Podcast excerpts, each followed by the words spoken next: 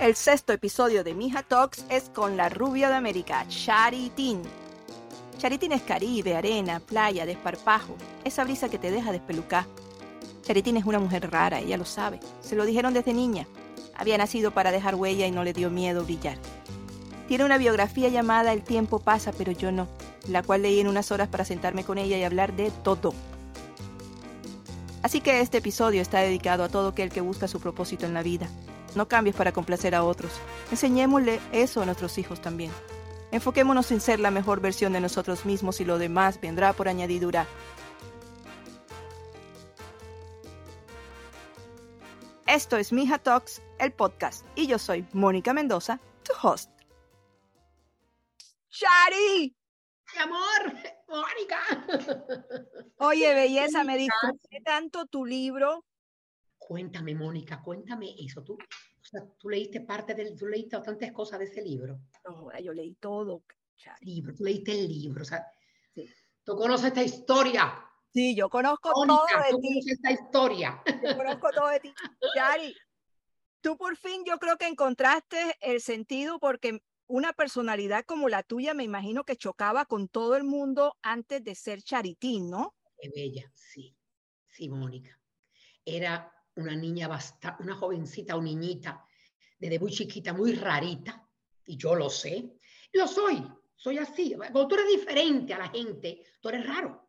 Porque para la gente, ¿qué, palabras pueden usar? Yo mismo, ¿qué palabras puedo usar para mí? No voy a decir una loca, no voy a decir una desquiciada, voy a decir, soy una persona rara. Pero de muy chiquitica lo fui y yo me conocí a mí misma. Yo supe de muy niña que yo no era una niñita normal, ¿entiendes? Lo que las niñitas normales son, yo era una niñita diferente, yo me tenía que poner toda una cosa diferente para la escuela, hablaba con las maestras, cosas que no, que no se hablan con las maestras. O sea, yo decía, Dios mío, era, así era. Alguna maestra, niña es loca, me decía, cuéntame, o sea, encontré en el camino mucha gente comprensiva que iban entendiendo este ser. ¿Lo entiendes, Mónica? Este Pero es un escándalo. Mi mamá me comprendió desde que ella se dio cuenta de muy chiquita que yo era rarita. Cuando digo ahí que yo, en los, cuando cantan Happy Birthday, ahí me da ganas de llorar. Pero la gente, la gente no puede pensar que es porque llanto de pena, es porque me da una emoción tan grande cuando escucho ese Happy Birthday. Es una cosa. Entonces me tenía que ir por un cuarto a llorar. Mi mamá sabía, como dice Charitín, ella viene ahora, decía mami, porque sabía en lo que yo estaba. O sea, me comprendió desde chiquititititita, Dios mío. Oye, Mechari, eh, para ti fue difícil contar todas estas historias y me imagino que también fue muy difícil escogerlas, eh, ponerte en ese lugar de vulnerabilidad con, con, la gente que te va a leer, ¿no? Eh, ¿Cómo te sientes ahora que, que, ya has visto la reacción de, de la gente? Me he sentido bien, Mónica, tengo que decírtelo. Yo dije, ¿sabes? Cuando, lo, cuando empecé a hacerlo, dije, no, ya, si hago mi historia con honestidad, tiene que ser una historia real, mi historia como es, fue fluyendo lo que tenía que fluir. Se que quedado, haberme acordado de cosas, digo, no importa. Eso, lo que no está, es porque no tenía que estar. Ahí mi esposo siempre me dijo una cosa desde, joven, desde que me casé jovencita con él. Si no, esta gente que llegó a esto son los que tenían que llegar. No piensen, vino, no, no vino fulano. Yo a veces decía, ay, en este show no vino. Están los que tienen que estar. Y ahí en ese libro está lo que iba yo día a día recordando de mi alma que tenía que manifestarlo por la razón que sea, porque es una vida para tener cuatro tomos de libros, larga y de todo, pero fíjate que iba, desde pequeña iba surgiendo lo que yo consideré que, tenía, que lo, lo, que Dios consideró que tenía que salir de mí. Y ahí está lo que yo día a día no me obligué a recordar, era como una secuencia de cosas, Mónica. Y me siento contenta porque le di a la gente lo que yo, la honestidad y la verdad que tenía que darle en mi libro. La muerte es un hecho al cual nos tendremos que enfrentar en algún momento. ¿Cómo ha vivido Chari ese duelo después de perder a su esposo? ¿Piensa en la muerte alguien con tanta vida? ¿Has sentido, Elin? Tú sabes que Elin me conocía tanto que él sabe que yo no puedo tener muchos presentimientos de cosas está, está en mi alma, pero yo no puedo estar, y lo hablamos muchas veces, cuando me pasaban cosas, decía, Link, nunca tú, no te preocupes, o sea, él no puede acercarse en esta vida a mí. En otra vida vamos a estar juntos, pero en esta no, no puedo presentir cerca a Elin, porque todo forma parte de la, del mundo espiritual que yo que yo no he acabado nunca realmente de recibir como tengo que recibirlo. Quizá un día me ayude, ayude Dios a yo entender más eso. Mira cómo te digo, ha pasado una vida entera de los siete, ocho años que me pasó, pero no, no he sentido así premoniciones con él nunca, pero él me conoce. Ahora, en mi corazón siempre ha estado. ¿Cómo has lidiado con el duelo? Porque eh, un amigo mío me, definía el duelo como ese invitado borracho que cuando crees que se fue, vuelve. Yo trabajé un duelo muy fuerte. Y le digo a la gente, usted tiene que pasar un año llorando. Nadie que, que ay, yo no voy a llorar porque está misionero. Usted llore. Me fui a Santo Domingo con mi madre y mis hermanas, que fueron, después que tuve dos meses con mi hija, me fui para allá con ellos.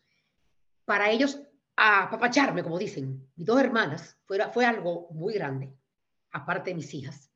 Eh, y yo recuerdo ese llanto constante y ese, vamos para cine. Y yo, pero que yo, eh, eh, te, te recoge por las cinco. Era un orden de vida de que, de echar para adelante. Y sí tuve un año de duelo y hay que tenerlo. Por eso yo después de ese año hablo de Lin, hablo de la vida, sigo la vida y no estoy con ese, ¿entiendes? Sé que, que un día lo voy a ver, ¿entiendes? Pero él no está en este plano.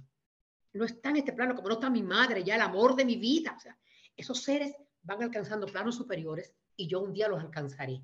Pero mientras esté en este, tengo que tener una realidad de vida, Mónica, para poder vivir, para poder vivir. Pero están en mi corazón es constantemente. ¿Piensas en la muerte? Desde que era pequeña. O sea, sí, le, tengo su repetito de que era haciendo, ah, no me quiero morir. O sea, siempre yo tuve respeto a morirme. Eh, igualmente ahora que a los siete, nunca yo he cambiado y que de ahora yo, como tengo más años, no, no, no, no, igual. O sea, un respeto muy grande, porque es la, esa oscuridad que uno no sabe que lo va a encontrar. Los, creyentes eh, sabemos que, que, estas almas no, no mueren ni nada, solo, eso tengo seguridad yo. Es como ese paso, e, ese paso de que te vas de este plano, eso es un paso fuerte y yo le tengo respeto, no, no vamos a decir miedo, pero tengo respeto. Por más no me quiero ir por ahora. Claro que no, todavía queda mucha charitín. Charitín aprovecha su libro para pedir perdón a Tatiana, quien es considerada la reina de los niños. Esta cantante y presentadora mexicana se estaba divorciando de su esposo y Charitín fue a entrevistarla por el programa Escándalo TV. Tatiana le abrió las puertas de su hogar y su corazón.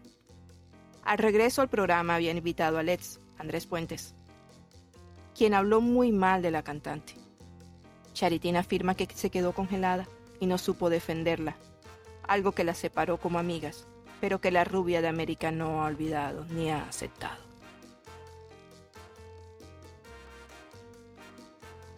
Hija, ¿tú volverías a un programa como Escándalo TV? ¿Harías parte de este o, serías la figura central de algo así? Eh, podría ser, ya que no tengo tanto tiempo sin hacer eso, podría tener un hábito de televisión por un tiempo, por un tiempo, sí, un año, que te digo, un tiempo más que yo diga, otra vez esa comunicación tan directa con la gente de todos los días o todas las semanas, sí, lo haría. Fíjate que tú has estado haciendo tu cara me suena, que son tres meses ahí presente con la gente, pero a mí la televisión tiene fascinación para mí. La televisión es algo, para mí, lo más grande que se inventó en la vida. lo, primero como artista es eso, que fueron mis discusiones con mi esposo. Yo aguanté mucho, yo aguanté mi música. Yo, yo empecé cantando, de pueblo en pueblo, como decía José José, de pueblo en pueblo con una guitarra. Yo, mi vida fue ganarme dinero cantando. Y yo paré eso. Es que era muy fuerte el escándalo TV, era muy fuerte, se echó tres horas diarias. Me, muchas veces estuve en hospitales, desgastada físicamente, no podía abarcar música y esas cosas. Y fue mucha discusión con mi esposo eso. Pero la televisión fue realmente el top de los gustos míos como artista, definitivamente. En el libro le pides perdón a Tatiana. ¿Te han preguntado sobre ella? ¿Hay alguna posibilidad de, de, que algo pase? ¿No has sabido nada? Nadie, Sé que es muy pronto. No ha llegado. Yo sé que eso no ha llegado, pero va a llegar. ¿Entiendes? Me gustaría un día que ella me perdonara. Para mí, fuera como llevarme un, un bultico de equipaje menos para los más allá. Para mí fuera lindo que ese exceso de equipaje, no quiero llevarme tanto, tanto equipaje. Ese fuera un bultico que, que se quedaría aquí y yo diría, uy, tengo un bulto menos. Cuando tú, vas hacia un aeropuerto así de lleno, irías un poquito más liviana con ella, si ella me da ese perdón algún día. Y yo sé que tal vez puede pasar. Creemos que la edad nos limita, aunque no sea más que un número. ¿Te sientes mejor con la edad? Tú sabes que yo nunca pienso mucho en eso. Yo cada día me siento bien, siempre como que este, este plan, aquel plan. Mis hijos dicen, mamá, quisiéramos ser así. Para mí, eso de que el tiempo pasa, otro lo digo es que, ok, pasan los años, pero yo sí, yo, el embullo mío, mira que mucha gente dice la famosa frase, me siento de 15. No, es una frase que la gente debe de respetar, la gente joven. Yo me reía la gente, oye, con 80, 60, 70 de 15, porque es una frase que vende mucho, vende, ¿a dónde vamos? ¿Qué hacemos mañana? Y cuando tú te encuentras una persona que se siente de 15, por ejemplo, un ejemplo, contra, di caramba, que, que ya quisiera yo algún día. Entonces, no es que me siento de 15, no, pero el espíritu mío no se a pensar en edades. Eso no existe. Y va cuando tiene salud. Cuando tiene salud, amén, madera, no hay madera, aquí. Cuando usted tiene salud, no, la edad no existe. ¿Te das cuenta de lo que sucede? Eso es lo que pasa. Y el embullo que tuve desde niña. ¿Y qué aprendiste con la edad que te hubiese gustado aprender antes, más joven? Eh, quizá un poquito de paciencia. Yo no soy gente de mucha paciencia. Un poquito. Como que digo, espérate, contra Chari, déjate de tanta cosa que, o sea, yo misma, sabes que uno mismo en la vida se puede auto, autocorregir, como yo he hecho muchas veces.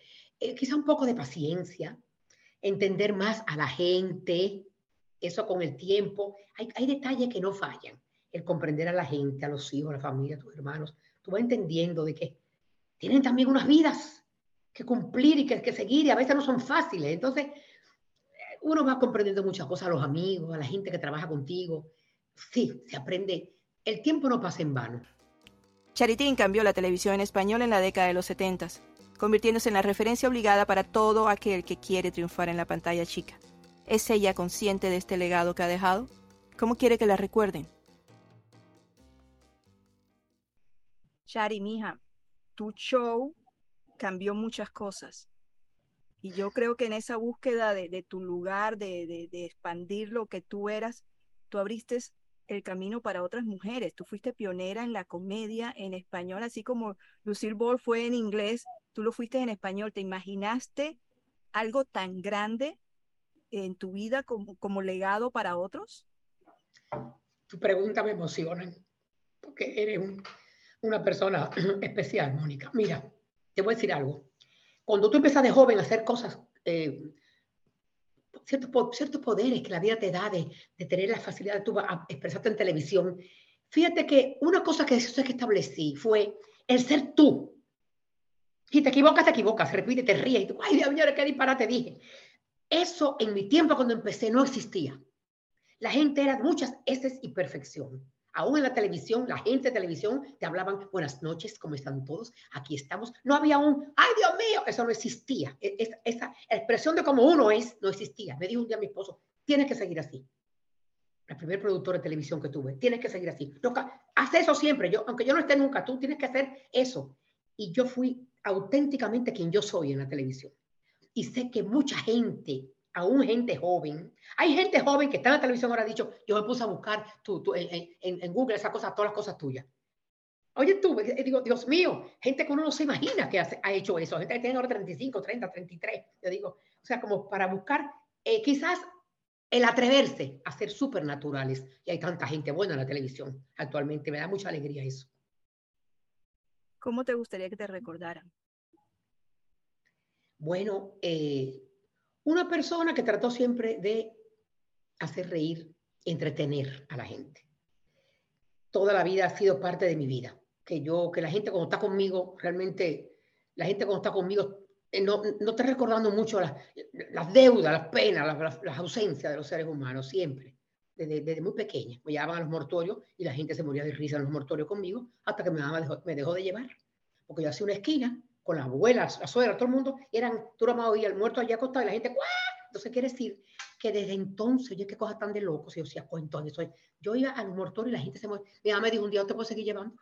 Porque tú, pero mamá, la gente ahí lo que está llorando, no importa cuando está riendo, sacar cajadas. Yo digo, bueno, está bien. Entonces, para mí, que me recuerden como una persona que trató de que la gente se riera un poco y que la gente olvidara un poco las penas. Ese, esa fue mi misión realmente. Shari, por mí me quedo hablando contigo, o sea, te llevo, te llevo el bolso, lo que quieras. Bella. Gracias por estar en Mija Talks y, te veo pronto para darte un abrazo así bien fuerte. Mm, prontito nos vamos a ver, tú verás, sea así pop música. Te ponen de nuevo la fecha o lo que sea, ahí te voy a ver en Miami. Bueno. Eres grande, Chari. Te amo. Yo también te amo, Chari. Hasta luego. bella. Soy Mónica Mendoza y esto es Mija Talks. Si quieres escuchar más de este arroz con mango semanal, suscríbete a nuestro show en Amazon Music, Spotify, Apple o Google. Hasta la próxima.